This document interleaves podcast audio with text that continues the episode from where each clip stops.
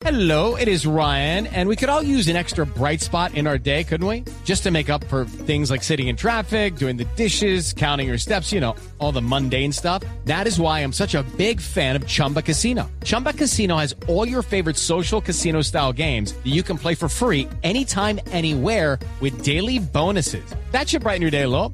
Actually, a lot. So sign up now at chumbacasino.com. That's chumbacasino.com. No purchase necessary. BGW. Void were prohibited by law. See terms and conditions. 18 plus.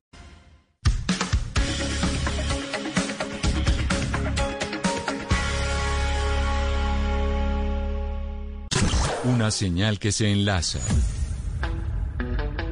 Regiones conectadas a través de un dial. A partir de este momento, Oscar Montes, Ana Cristina Restrepo, Hugo Mario Palomar, Valeria Santos, Gonzalo Lázari, Rodrigo Pombo y Camila Zuluaga analizan y debaten el tema del día. El tema del día. Colombia está al aire. Son las 12 del día, 17 minutos y ya estamos conectados con todo el país. A ustedes gracias por seguir con nosotros en Mañanas Blue cuando Colombia está al aire. Y ahora el tema del día tiene que ver con movimientos políticos. Ya se está hablando de campañas presidenciales, de quienes van a ser candidatos con miras a las elecciones del 2022. Pero asimismo ya estamos viendo movimientos en los partidos y hay tres congresistas muy importantes, quizá de los más eh, notorios dentro de sus colectividades, que son Roy Barreras, Armando Benedetti y Rodrigo Lara. Nosotros hablábamos un poco en cierta medida cuando estábamos anunciando este tema para que ustedes se conectaran con nosotros, que son los desertores de sus partidos. Pero se pusieron un poco molestos nuestros invitados y les vamos a preguntar por qué. Senador Armando Benedetti, ex senador del partido de la U, usted ahora es desertor o cómo lo llamo, bienvenido. No, tú hubieras dicho el de producción que no hubiera puesto prófugos, porque desertores tiene que ser cuando uno de- se escapa a una cárcel, yo no sé, de un, de un campo de concentración, etcétera. Y yo no me puse bravo, yo te puse varios jaja, que era en serio y en broma y te estaba mamando gallo con el cuento que porque no nos ponías prófugos. Eh, eh, eh, pero si tú quieres que yo escoja el título, entonces ¿por qué no, nos- no nos pones, por ejemplo, patriotas? Pat- ah, ustedes renuncian al partido de la U o usted, eh, senador patriota. Benedetti, por patriota. Bienvenido. Puede ser. Puede ser. Saludo al senador Rodrigo eh, Roy Barreras, senador Barreras, bienvenido. Usted también ex senador de la U y también usted es patriota y no eh, desertor. Hola Camila, un saludo especial a todos los oyentes de Blue a esta hora, a su equipo, a Rodrigo, a Valeria, a Oscar, a Hugo Mario, a todos. Eh, yo creo que es un acto de libertad. Por supuesto, nosotros hoy somos eh, libres de las ataduras de esos viejos partidos y el calificativo puede ser cualquiera. Puede llamarnos cimarrones, se llamaban los esclavos liberados en su momento.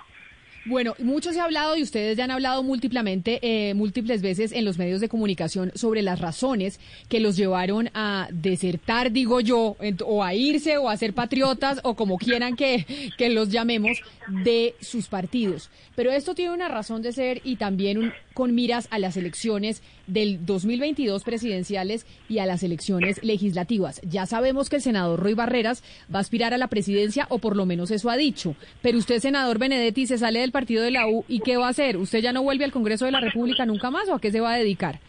No, hasta ahora voy a volver al, al Congreso de la República porque yo renuncio al partido, ya hemos dicho por qué.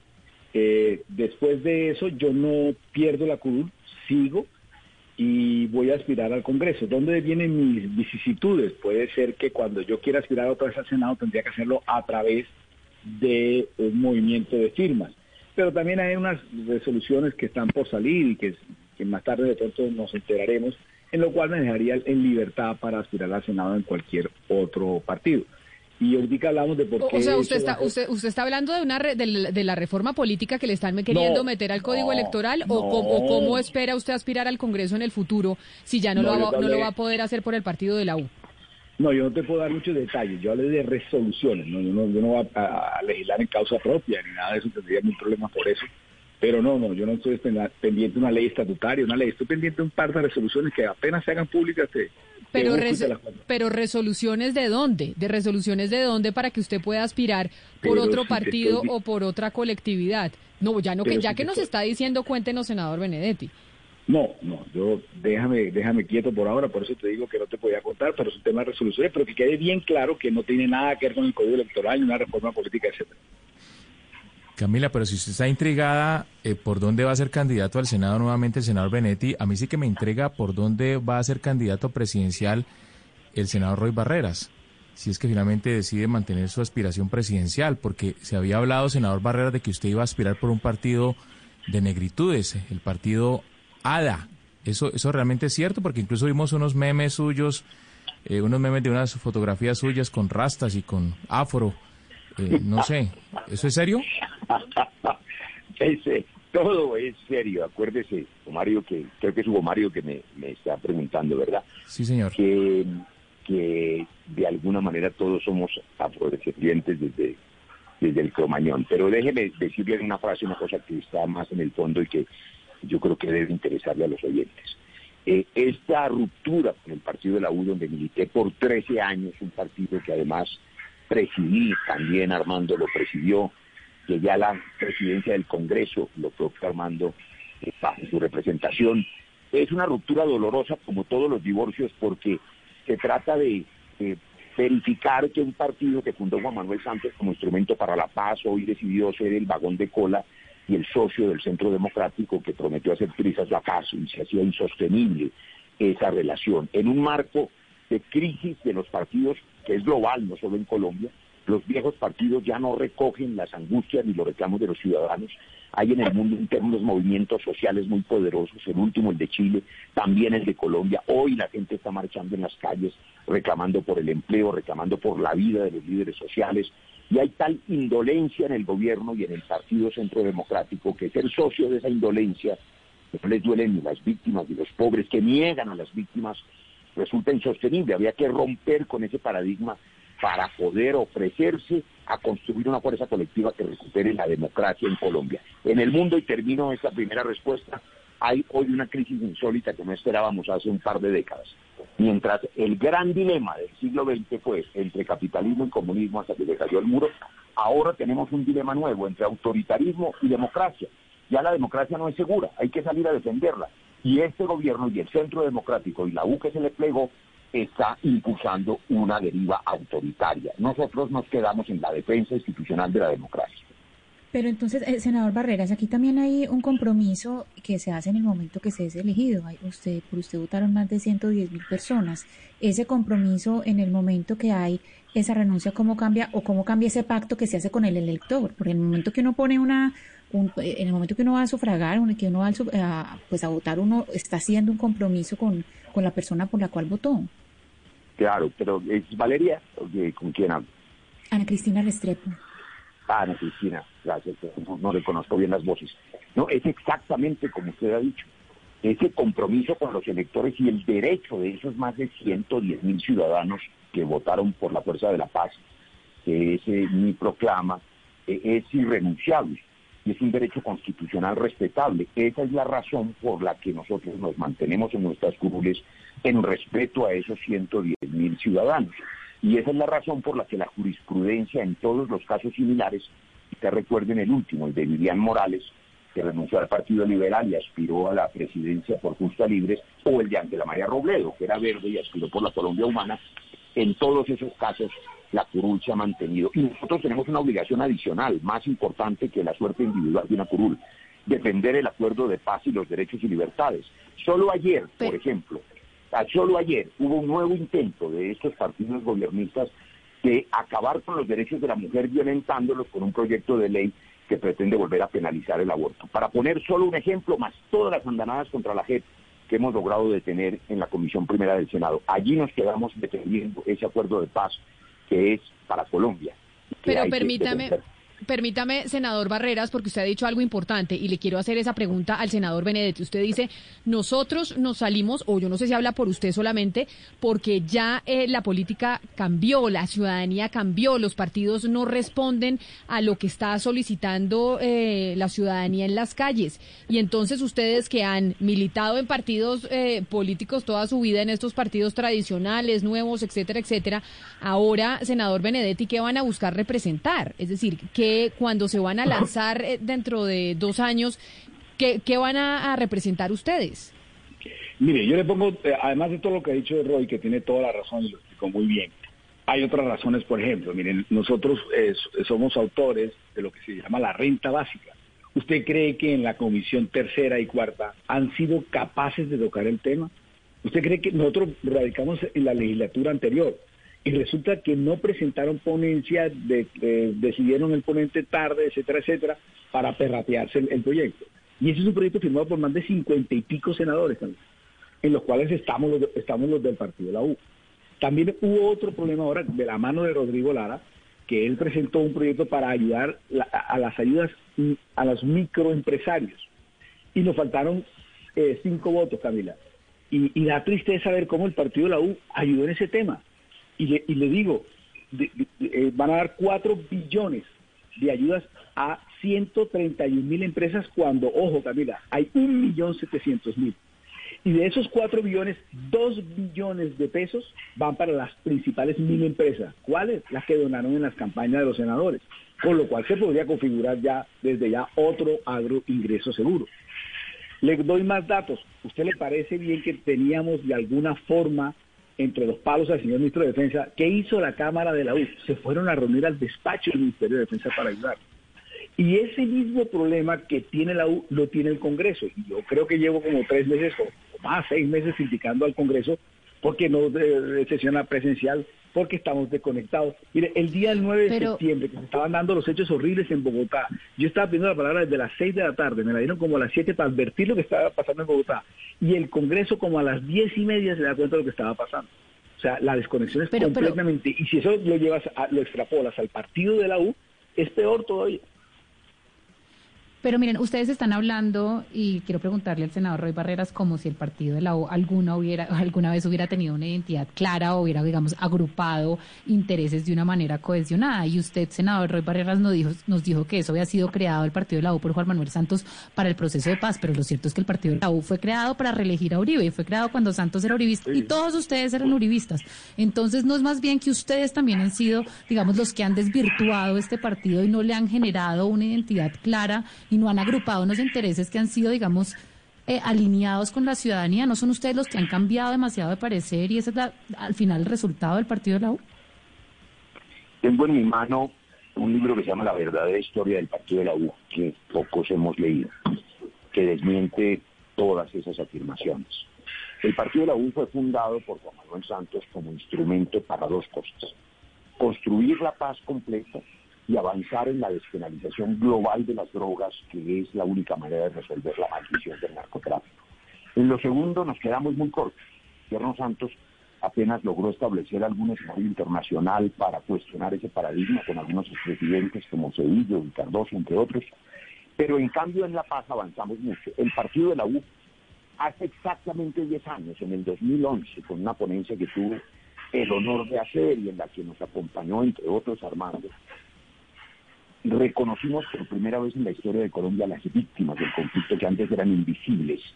Eso es obra del Partido Liberal, que fue el autor, reconózcalo, reconozcámoslo, yo lo reconozco, y del partido de la U. Pero senador Barreras, venga. no, no, no, no, no, no, venga porque es que usted nos empieza a enredar y no nos digamos mentiras. No, nos digamos mentiras que el partido de la U, no, espéreme, sí, de acuerdo, pero el partido de la U nació como un partido que creó Juan Manuel Santos para crearle un partido a Álvaro Uribe y que era partido de la U de Uribe y después se inventaron que era partido de la unidad, pero ese partido de la U era el partido de Uribe. Entonces, desde su misma concepción fue un partido que se creó para la coyuntura, que después Juan Manuel Santos y el partido de la U lo utilizó para todo esto que usted nos acaba de narrar, eso es una cosa muy distinta. Pero ahora no le vayan a decir a Valeria en su respuesta que es que no, que es que el partido de la U nació para grandes cosas. El partido de la U en principio surgió para tener un partido eh, para la reelección del, del expresidente Uribe. Venga, le cuento esto, debería ser público, pero al parecer no lo es. El partido de la U lo creó Juan Manuel Santos como instrumento de poder para ganar las elecciones. La reelección de Uribe la aprobó un congreso anterior, yo no estaba en el congreso entonces, estaba ejerciendo mi profesión entre el año 2002 y el 2006 con ese enojoso asunto de la crisis política. La U terminó siendo desde el principio un instrumento para acceder al poder con eficacia. Y Santos logró no solamente ser presidente, sino construir la bancada política O sea que usted dice que Santos, o sea, o sea, senador Barreras, Santos, no un plan de Uribe. no, pero venga, le pregunto. Entonces Santos creó ese partido cuando se estaba dando la reelección de Uribe y desde ese momento ya estaba pensando que ese iba a ser su plataforma política para ser presidente después de Uribe. O sea, realmente Santos que estaba creando y le dijo a Uribe que ese era el partido que estaba edificando para él, no era para él, sino era para la campaña del propio Juan Manuel Santos desde ese momento. Es lo que usted nos está contando. Pero por supuesto, pero eso no es una noticia nueva. Es decir, Juan Manuel Santos quería ser presidente desde el año 1996. fue la primera vez que hablé yo con él a propósito de la posibilidad de la paz y en ese entonces nos tildaron de conspiradores. No solamente a Santos, sino a los que estábamos en esa tarea nos llamaron los conspiretas. Bueno, nosotros llevamos dos décadas en esa tarea y logramos dos cosas. el reconocimiento de las víctimas el acuerdo de paz, que por supuesto se ha echado a perder en estos dos años porque hay que desarrollarlo, implementarlo y hacer la paz completa. Yo quiero recordar que entregamos en este gobierno un cese de fuego bilateral listo con el ELN, que también echó a perder este gobierno. De manera que, claro, la U era un instrumento de paz. Y está claro que quienes han cambiado de opinión son los que se quedaron. Es que fue insólito que no habían pasado 30 días, Camila Valeria, del triunfo y de la posesión del Centro Democrático del presidente Iván Duque. Y a los 30 días ese partido, que era el instrumento de la paz, el partido de Santos, decidió convertirse en partido de gobierno del Centro Democrático. Eso, eso es completamente Pero permítame, desde ese día nosotros... Permítame, permítame, senador Barreras, y yo le, yo le quiero preguntar en esa misma línea al, al senador Benedetti, ¿por qué razón el, el partido de la U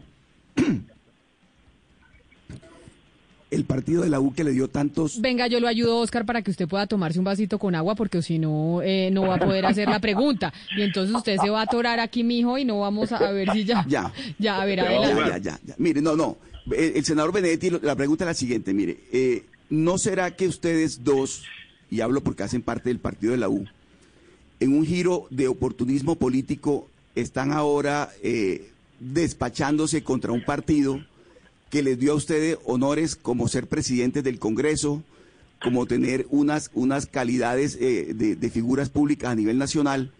Y hoy en día, cuando el partido de la U ya no le sirve, está desprestigiado, ustedes deciden eh, crear rancho aparte. ¿No es esto una expresión de oportunismo político? No, ojalá fuera oportunismo, porque uno, yo lo que pasa es que quedé, fue como una especie de tiro al blanco. A mí me han metido yo no sé cuántas pérdidas de investidura. Eh, la misma relación con los compañeros, que yo he tratado de manejarla bien, al contrario, tú quedas en una situación muy incómoda, quedas casi que, que solo, quedas desprovisto de cualquier escudo, es, al contrario, quedas como un tiro al blanco y tú tienes que empezar a atender puentes a otro sitio donde quieres ir, o sea... No, no, no, pero, pero senador Benedetti, ¿por qué no, ¿por qué no se queda en el partido de la U y da la pelea en el partido de la U desde adentro? Porque no hay con quién hablar de política, porque no hay con quién hablar de política allá. Allá no hay con quién hablar de política. La decisión que estamos tomando es riesgosa y así fue tomada por varias personas en las redes. Yo que no le paro bola a las redes, ella le paré bola, donde mucha gente que decía que era una decisión seria, arriesgada, porque yo pongo en juego mi curul. La misma esposa mía y, las tías mías fueron las que primero protestaron que se iba a perder la curul, etcétera. O sea, yo quedo en un estado de indefensión, quedo solo la, la, la curul no queda clara, eh, la legitimidad tampoco Pero si ve que las tías suyas, senador Benedetti, están preocupadas por la curul y usted dice que está pendiente de unas resoluciones y todavía no nos ha dicho qué resoluciones para ver por dónde va a aspirar. Porque, porque lo que te digo, las resoluciones son posterior a mi decisión. No es que yo sea el que las la, tenía armadas desde antes, no. Pero esas resoluciones, ¿cuáles son? Para saber si usted va a poder aspirar por otro partido. Bueno, pero es que no importa porque si no me pongo a recoger firmas con un poco de gente que se quiere ir, por eso yo sé que del otro lado está Gustavo Bolívar, María José, el mismo Lar, o sea, hay una cantidad de gente que podríamos salir a buscar, y además no se muchas firmas, necesita son 55 mil firmas. O sea, ¿usted estaría dispuesto a estar en un mismo partido, en una misma bancada con Gustavo Bolívar de la Colombia Humana, con María José Pizarro de la Colombia Humana? Es decir, esas listas al esa lista al Congreso que están dispuestos a generar con miras al 2022, ¿quiénes van a estar o quiénes son los que estarían ahí con usted? A mí, no, a, mí no me molestaría y no es nuevo, no, sé por qué no lo sabes, pero yo lo estoy expresando desde hace ya varias semanas que a mí no me molestaría, porque es que, miren el recuento qué es lo que está pasando ahora mismo, Camila, para que nos enteremos todo, porque parecería que somos un, ya no desertores, sino como una especie de, de Robin Hood, etcétera. Lo que yo le quiero decir, eh, Camila, es que actualmente se está armando un centro Y ojo, el centro ideológicamente no existe, pero aquí se arma de pronto por la polarización y porque le da pena a gente decir que es de izquierda o derecha, en donde está Roy, Lara, eh, eh, Galán, eh, eh, Marulanda, Fajardo, Cristo, Santos, etcétera. ¿Qué es lo que ellos pretenden hacer? Ellos lo que quieren es, de alguna forma, que los votos o la izquierda no crezca tanto. Para ellos, la teoría de ellos es para que representar a la izquierda y al centro al centro izquierda y lo que se llama centro, para ir a disputar unas elecciones con otros señores que son de derecha, que desde ahora parecen un poco bastante heridos y débiles. Le digo esto porque las, las próximas elecciones, por primera vez, las candidaturas presidenciales van a jugar muchísimo en la elección del Congreso. ¿Por qué le digo? Hubo dos personas, Petro y Duque, que pasaron a la segunda vuelta porque hicieron consulta. Esta vez van a haber cuatro consultas, la izquierda, la derecha, dos de centro, quiere decir que van a anular las listas del Congreso. O sea, que la lista del Congreso que no vaya con un buen candidato una buena consulta está liquidado. Tenga lo que tenga el SENA, el bienestar familiar, lo que tú quieras. Si no vas con un buen candidato, si no vas con un buen candidato en una buena consulta, están liquidados. Pero entonces, Ese pero ahí, yo quiero preguntarles a los dos, tanto a Roy como a Armando Benedetti, y es, eh, ustedes hablan del centro, y usted ya está diciendo, senador No, Benedetti, yo no tengo, no existe yo, no tengo problema en, irme, en irme con eh, María José Pizarro, yo no tengo problema en irme con Gustavo Bolívar, que son, pues, congresistas que son de la Colombia humana de Gustavo Petro. Lo que quiere decir es que usted, usted estaría dispuesto. Ah, esa es mi pregunta. Usted, como Sí, usted dice, sí, sí. su candidato para usted poder llegar al Congreso de la República, se- ya que nos dice que el, el- el candidato será muy importante en las elecciones a Congreso, perfectamente podría ser Gustavo Petro. Usted sería de los congresistas de la no- lista de Gustavo Petro. Sí, no, yo, yo, yo, eh, ya tú, tú, tú siempre vas un paso más adelante, pero la, la pregunta tuya consistía, mi problema no es cómo llego al Congreso de la República, yo sin caer en la vanidad, Camila. Pero si las no tías están preocupadas, usted nos acaba de decir que sus tías bueno, se es que preocuparon porque se iba a quedar 70. sin curul. Mi tía tiene 70 años, entonces yo para explicarle a ella ya no le explico mucho. Yo voy y les echo un cuento bonito, y les cuento que vi en cine, etcétera. Pero lo que a ti sí te tengo que decir es que es obvio que ya yo cojo un camino allá donde esté Gustavo Petro, pero no porque quiera llegar al Congreso voy a bu- buscar o voy a usar a Gustavo Petro. Al contrario, dice que Gustavo Petro ahora no es lo taquillero. Segundo, sin caer en la vanidad, yo no tengo ningún problema para llegar al Congreso donde me pongas. Sin caer de la vanidad, yo, yo no tengo problema para buscarme los votos para llegar. Pero sí estoy caminando y estoy, claro que sí, hace tiempo ya vengo caminando para allá.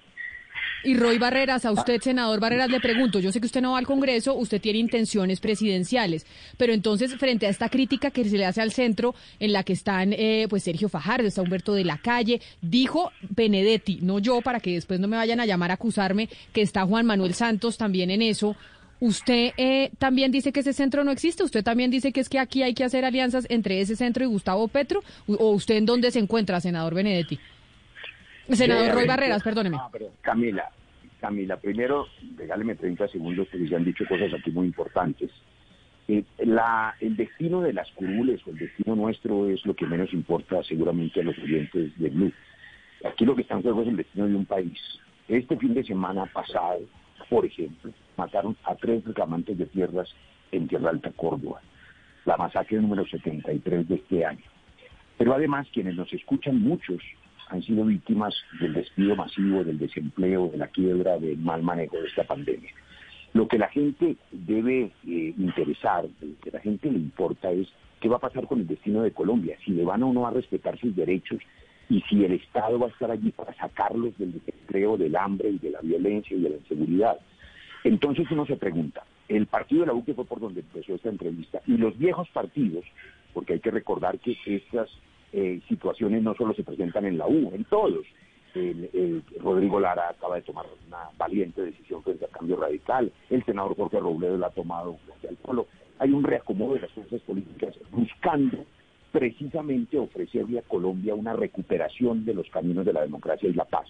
A eso me salí. Ahora, su última pregunta. Construir el centro izquierda, sobre lo que no me cabe ninguna duda, implica consolidar el centro. Quienes están en la izquierda tendrán la tarea de consolidar la izquierda, pero nosotros estamos en la construcción de ese centro. Dotarle a ese centro de un contenido conceptual que le diga a los colombianos por qué nosotros defendemos, por ejemplo, la propiedad privada, la economía de mercado, pero también la exigencia de un Estado que sea solidario, también la seguridad jurídica. Esos elementos que tienen que ver con los derechos y las libertades de quienes somos liberales, socialdemócratas. Por eso estamos en un centro de pensamiento que se llama LSD, que no es el ácido lisérgico, aunque el nombre es ya alucinante, sino que es liberalismo socialdemócrata, defiende esos derechos. Yo creo y trabajo todos los días en eso, en la construcción de una coalición. Senador he Barreras. propuesto que en marzo hagamos una consulta presidencial donde acudamos todos, centro e izquierda, sin vetos y sin exclusiones. Pero, es, pero eso de los vetos y exclusiones, entonces habría que decírselo a Sergio Fajardo, que es el primero que ha dicho que con Petro ni loco. Entonces, ¿usted está en ese trabajo y cree que eso es posible? ¿Que ese centro tenga una consulta en marzo entre todos y básicamente caminar en el, en el plan que ha planteado Gustavo Petro desde un principio? No solo es posible, Camila, es indispensable por los derechos de todos, de ustedes, de los oyentes. Le doy un dato que a la gente se le olvida. El señor Donald Trump, que acabó con la democracia, que es misógino, que atacó a las mujeres, los latinos, los afros, que hizo una campaña basada en las mentiras y que por supuesto es de una arrogancia que destruye la democracia, que acaba de soltar un general mexicano rompiendo con la diferencia de poderes en los Estados Unidos, que no había ocurrido jamás. Ese señor sacó 72 millones de votos. Los derrotamos, pero sacó 72 millones de votos. Aquí hay una expresión del trumpismo, que es el uribismo, cada vez más radical, y pueden ganar si no nos unimos. Tenemos la obligación de unirnos en una sola consulta presidencial. Pero ¿y en marzo, entonces cómo convencen a Fajardo? ¿Cómo convencen Bueno, a Fajardo? Y no solo a Fajardo, porque también Iván Marulanda, Juan Manuel Galán Exacto. han tenido resistencias. Yo creo que tenemos que comprender que la primera vuelta se adelantó. Es decir, que hoy en Colombia la decisión presidencial tiene Pero tres entonces, pero entonces aquí lo que estamos sabiendo es que ustedes, los congresistas que salieron de sus partidos y que son los congresistas liberales socialdemócratas que están creando, digamos, este centro de pensamiento, si se puede decir así, para darle solidez al centro, eh, básicamente están promulgando porque si se haga una consulta con Petro, a diferencia de lo que están promulgando los verdes, por ejemplo, un sector de los verdes y el propio Fajardo. Ustedes sí quieren con Petro. No, una ver, consulta yo- con Petro yo- y con Fajardo y con Alejandro Gaviria y con Roy, con Galán y con Cristo y con Ángela María Robledo y con todos los que vengan a aportar para lograr ser una mayoría que ojalá triunfe en la primera vuelta frente al Centro Democrático y su propuesta autoritaria indolente Yo tengo- que considera que las muertes de los muchachos incinerados en Suacha, para ponerle ejemplos concretos, son hechos minúsculos, como dijo Duque. Senador tengo, Benedetti. Yo tengo otra, yo tengo otra apreciación ahí, pues otra lectura. Lo que más de lo que uno quiera pasar es lo que realmente va a pasar. Lo que realmente eh, creería yo que va a pasar es que toda esa gente no se va a poner de acuerdo, porque cada uno tiene un ego más grande que el otro y, eso prima ahí. Yo lo que creo que a ellos los va a ir desinflando es de cuando Fajardo conozca las próximas las, las, las, las- próximas cifras, porque es que Fajardo tiene el problema es que la derecha ya sabe que no es derecha y la izquierda sabe que no es de izquierda, o sea que él está en el poder del mundo. Entonces empiezan a surgir algunos otros liderazgos, pero fíjese usted en, la- en la- en- en lo que estamos ahora. Faltan un año y ocho meses para, para el gobierno. Para esta época todavía no habían empezado las campañas presidenciales. Arranca más o menos en febrero, marzo del otro año. Aquí Camila arrancó casi dos años antes con 15 candidatos, donde siempre habían tres o cuatro. Ahora, y todos jugando a estar en el centro. Ahí yo veo que hay un problema. Yo yo voy un poquito más allá. Ya yo cogí para allá, para, para la Colombia humana. Tú lo puedes decir tranquilamente. Yo ya yo cogí para allá. Eh, Roy lo veo haciendo el esfuerzo con otros, con Lara y etcétera, de buscar el centro, pero ahí no se van a poner de acuerdo, porque todos no quieren jugar con Petro. Entonces yo no entiendo cómo alguien quiere ser presidente de la República cogiendo trochas y laberintos para llegar a la presidencia de la República. El que va a ser presidente tiene que ganar en cualquier parte. Así como cuando alguien va a jugar un partido de Copa Mundial, eh, si usted quiere ser campeón mundial, usted a quien le pongan tiene que ganarle, pues si usted como quiere ser campeón mundial, eh, metiéndote en un grupo por allá y que los partidos más fáciles, los más débiles. Y eso, eso es solamente muestra una debilidad política y, y de una falta de legitimidad abajo en el asidero con la gente de que tiene que estar tomando atajos y trochas. Senador Barreras, eh, usted habla de que hay que buscar la manera en que este centro llegue unido, pero si en ese momento no se logran esos acuerdos porque hay muchas vanidades, hay muchos egos, ¿usted seguiría adelante en ese momento con su campaña o usted haría lo de Vivian Morales, correr la campaña y después salir a negociar esos votos probablemente con la misma gente que está hoy en el poder y a la que usted hoy tanto cuestiona? Eso está absolutamente descartado. No hay la menor posibilidad de que después de cruzar el desierto, de romper no solo con un gobierno, sino con un partido que se declaró de gobierno. Eso sí que resulta oportunista para eh, responderle una anterior pregunta a Oscar. Aquellos que se quedaron en el gobierno traicionando las banderas de la paz, por supuesto, el menor calificativo que merecen es ese, el de oportunistas. Romper, cruzar el desierto, confrontar contra todo riesgo, como es nuestra obligación, un régimen muy duro, donde están matando personas, donde además ni la protesta social ni los periodistas son respetados, porque en la protesta le disparan a la gente inocente y a los periodistas lo chuzan y a nosotros los opositores no chuzan, pues implica correr unos riesgos que la democracia merece.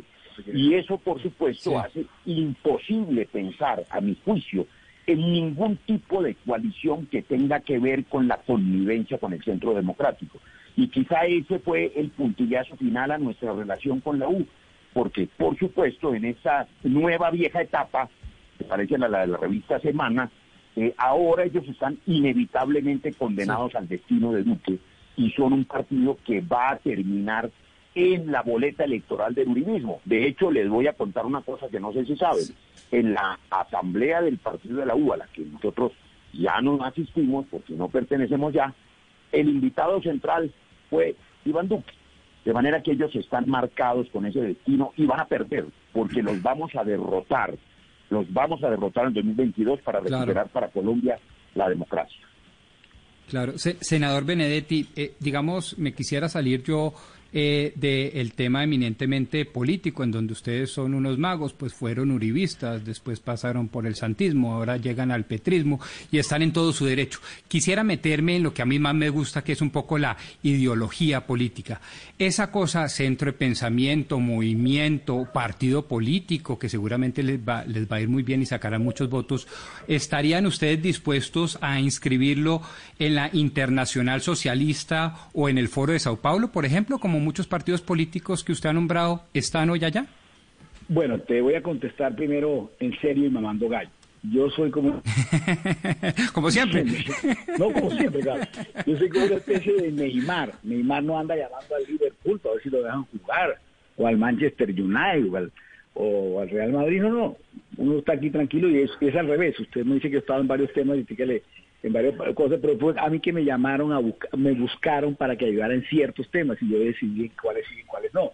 Yo me acuerdo que el presidente Uribe, con quien sigo compartiendo una amistad como para sorpresa de muchos, porque cada vez que se cuento a alguien no, no, lo ven así, eh, eh, con que sigo compartiendo una amistad con él, me escribo, no sé, una, dos, tres veces a la semana, eh, él, él, él, mamando gallo me decía que yo era el filósofo de la seguridad democrática por las ideas que siempre he tenido con el tema de la eutanasia, con el tema de las libertades individuales, etcétera, la dosis mínima, etcétera. Él me pidió a mí como cuatro o cinco veces que aprobáramos la comisión primera, cuando Fabio Valencia era ministro y creo que Holguín del Interior, eh, como cuatro o cinco veces que por favor votáramos eh, eh, para regular la dosis mínima y, siempre con Gina Paredo le votamos negativo y si un día era por los votos de nosotros.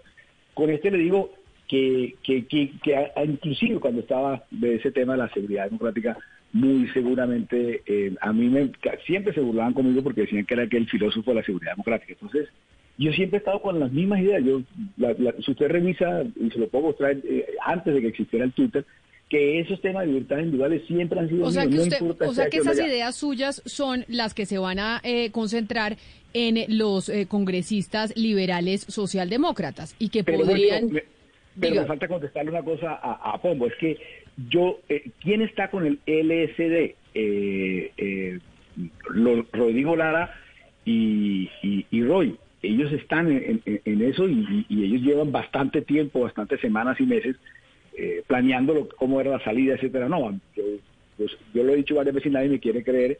Eh, yo ese día me levanté sin saber que iba a renunciar al partido de la, de la U. Pero entonces ellos sí están ahí. Ya yo tomé un rumbo diferente a ese. Usted no está ahí. En, la izquierda. o sea, su rumbo es la Colombia humana. Usted no va a estar en los liberales socialdemócratas. No, en principio no. Primero porque porque porque bueno bueno pero eso sí me perdona senador entonces yo estaba muy eh, desinformada pero yo no sabía que usted iba para la Colombia humana que el senador Armando Benedetti está esperando una resolución para ir a la Colombia Humana. Me perdona, pero esto no lo sabíamos. Pero déjeme saludar, déjeme saludar a Rodrigo Lara, que nos va a atender unos minuticos porque es el tercero, el tercer mosquetero que nos falta de los que han Sí, eh, eh, renunciado. No, ya, eh, Rodrigo, ya nos cambiaron el, el título. Ya no- ahora, estamos, ahora somos patriotas o mosqueteros. Desertores. de- De- pero Rodrigo Lara fue el que se puso furioso con el tema de desertores. Pero senador Rodrigo Lara, bienvenido. Y es, ya dice Armando Benedetti que él va para la izquierda, va para la Colombia Humana con Gustavo Petro, porque el candidato presidencial es fundamental para las elecciones del Congreso. Dice Roy Barreras que hay que convencer a toda la centro izquierda de hacer una consulta para poder vencer a la derecha, para que, para que pase lo que sucedió en Estados Unidos con Donald Pero, Trump. ojo, Camila, Camila, hay, hay un pequeño eh, error, es en el sentido de que yo no estoy buscando a Petro para llegar a la curul. No, no, no, no, no, entiendo. Ya, Roy lo dijo, nosotros no queremos, ya, a lo que menos le importa a los oyentes es que vamos a hacer Perfecto. Pero- de lo que está pasando. Pero déjeme entonces ahora preguntarle al, al senador Rodrigo Lara, que ha también tenido esta idea de los eh, senadores liberales socialdemócratas, si cree que eso va a ser posible lo que plantea Roy, y es que puedan tener una consulta de centro izquierda, incluido Petro, pues para tener un gran candidato y un gran movimiento que pueda enfrentar al centro democrático y a la derecha con miras al 2022.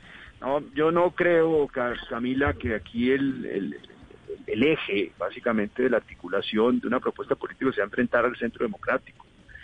No creo que eso sea básicamente, no, pues no, no sé por qué se le, le quieren hacer semejante regalazo al centro democrático. Pero yo no creo que se pueda hacer el eje articulador. A mí me parece que lo, lo, lo, lo, lo- más importante en un ejercicio político es mostrar coherencia entre lo que se actúa y lo que se cree. Yo creo que en una democracia existen cuatro grandes polos ideológicos. Está la izquierda marxista, que es Petro, está la centroizquierda, que son los verdes, está el liberalismo reformista, y está la derecha, donde fusionan el centro democrático, que es una expresión nueva, con el tradicional partido conservador. Esos son los cuatro ejes o los cuatro polos ideológicos que hay en cualquier democracia. Y me parece que las consultas deben darse en el seno de cada uno de esos polos ideológicos. Me parece que eso es lo sano, para eso es la primera vuelta, eh, para que pasen luego solamente dos de esas cuatro grandes expresiones. Y allí ya se podrán dar las diferentes alianzas o coaliciones. De lo contrario, pues no habría primera y, segunda vuelta. Entonces, me parece que para que la gente tenga un abanico coherente de opciones políticas, pues yo creo que esos son los cuatro, los cuatro grandes caminos que deben darse. Yo no veo por qué todo se debe articular en contra del centro democrático. El elector del centro democrático es un elector por lo general libre, no es un elector eh, de, núcleo, no es un elector militante, como si lo puede tener mucho más la izquierda del doctor Petro. Entonces me parece que, que sería un error de unas grandes de- de dimensiones eh, entrar en, un, en una articulación binaria de esa naturaleza. Pero entonces yo ahí sí ya quedo confundida, se- sena- senador Barreras, porque usted básicamente lo que está diciendo el senador Lara es completamente distinto a lo que usted estuvo diciendo toda la, la entrevista. Ustedes sí quieren armar una articulación para vencer al centro democrático y eso incluye a Petro. Y la verdad es que eso es desestimar que muchas personas que creen en el centro o que creen en, en unas ideas, pues no se van a ir con Petro. Esa es la verdad y eso fue lo que nos mostró las últimas elecciones. Permítame aclarar esa confusión hasta donde sea posible. Usted nota que hay diferencias en los caminos eh, de los tres que estamos siendo amablemente entrevistados hoy, pero más importantes son las coincidencias. Las coincidencias tienen que ver con defender los derechos y las libertades de los ciudadanos, que están amenazadas por un régimen autoritario. Ese régimen autoritario no es el de los millones de colombianos que, por ejemplo, votaron por Iván Duque. Él votaron 10 millones de personas. Habría que preguntar cuántos de esos 10 millones hoy están decepcionados.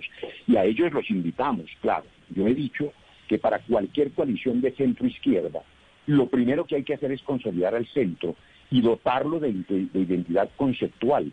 Esa es mi tarea, ese es mi trabajo. Yo no soy petrista, nunca lo he sido, pero me parece un error enorme ante la amenaza autoritaria establecer vetos y exclusiones desde el comienzo. Lo ha dicho bien Rodrigo Lara. Para eso hay tres vueltas, yo también lo dije. Habrá un momento en que será necesario hacer coaliciones con aquellos que logren o logremos pasar a la primera vuelta.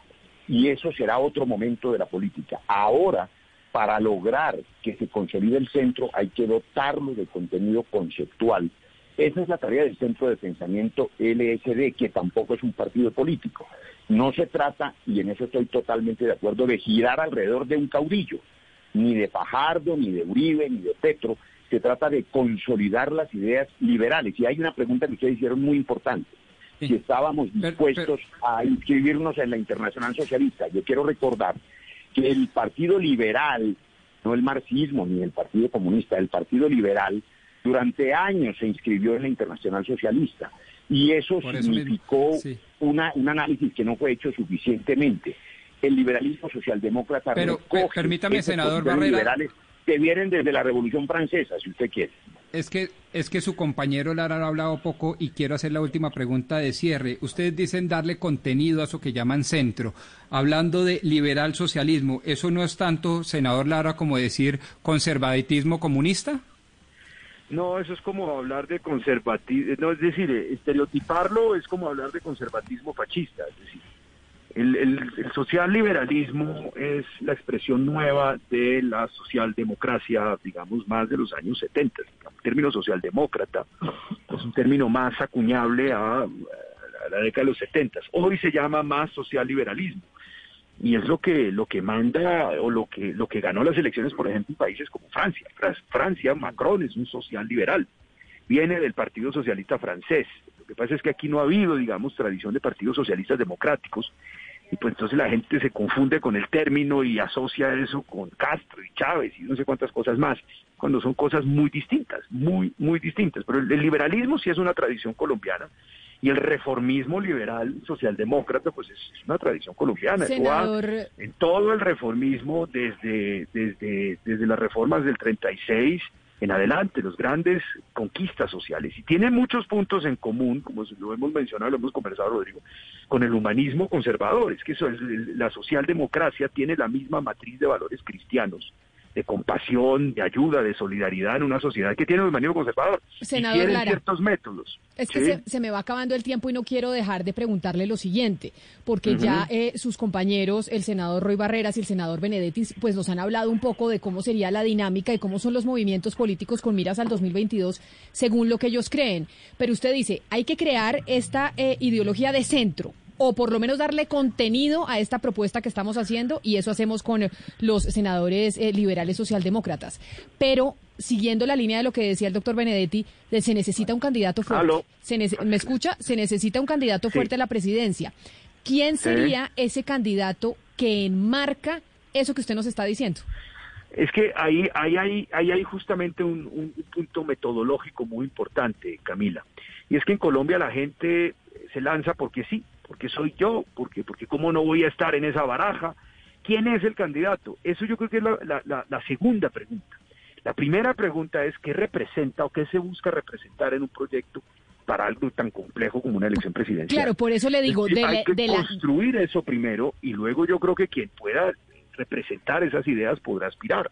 Ok, o sea, usted no tiene nadie que usted diga coincide con esto que hemos venido hablando con el senador Roy Barreras, porque ya Benedetti dijo, dijo, que, dijo que en ese bus no se montaba, que él en el bus de los liberales socialdemócratas no estaba, que él estaba en el de la Colombia Humana. Entonces, usted en este momento no tiene una figura en mente. Él no ha dicho que no, no Lo que pasa a ver, es que no, le, no le, ha llegado la, invitación formal, pero se la vamos a enviar. no, yo, yo creo que el tema de las candidaturas saldrán el año entrante. Yo creo que todavía es muy prematuro. Y, yo creo que si no se ha concebido, eh, es decir, el centro en sí es un concepto vacío. ¿Qué es centro? Pues el centro no, no es ninguna categoría política, es decir, en, el centro es un espacio de ubicuidad, es, ubicuidad, es decir, entre Petro, marxista y Uribe, de derecha radical. Ahí hay todo, hay varias categorías políticas, pero yo creo que lo primero es existir y por consiguiente definir esa categoría política.